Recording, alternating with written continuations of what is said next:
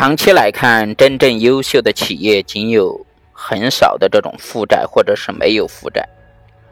长期贷款对优秀企业来说是没必要的。所以说，在寻找投资对象时啊，我们要尽可能的去寻找那些少有长期贷款的企业。如果你碰到一个感觉还不错的企业，但是却有一个长期贷款，那你一定要考虑一下是不是这种杠杆公司收购的缘故。二零零八年，巴菲特接受采访时这样说道：“很显然呢，如果要投资的话，就要投给一个。”只有拿到这笔资金才能存活的公司。如果说正在运营某公司，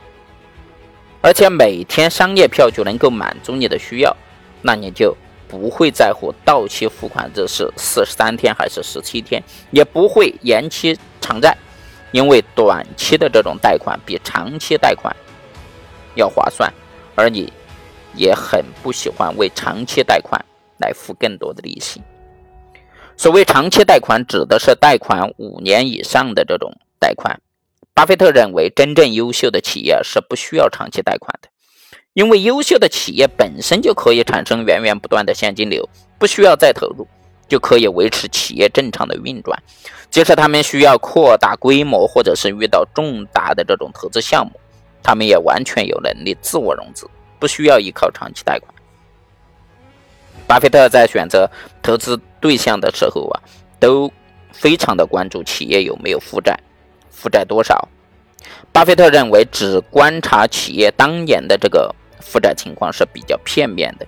应该重点观察该企业十年来的这种负债状况，还有企业的这种还债能力如何。巴菲特投资的公司啊，大多具有很低的负债率，有的甚至没有负债。巴菲特非常喜欢可口可乐，一方面，巴菲特非常喜欢喝这种可口可乐公司的饮料，那么另一方面呢，巴菲特也非常喜欢可口可乐这个公司的呃低负债率。那么和同等经营规模的这个企业相比呀，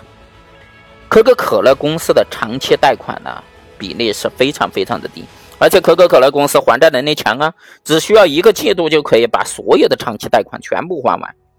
而巴菲特收购实施糖果的时候啊，是因为这个公司没有一点儿的负债，当时就是实施糖果公司的零负债呀，深深的吸引了巴菲特，才促使这桩收购案在短时间内就交易完成。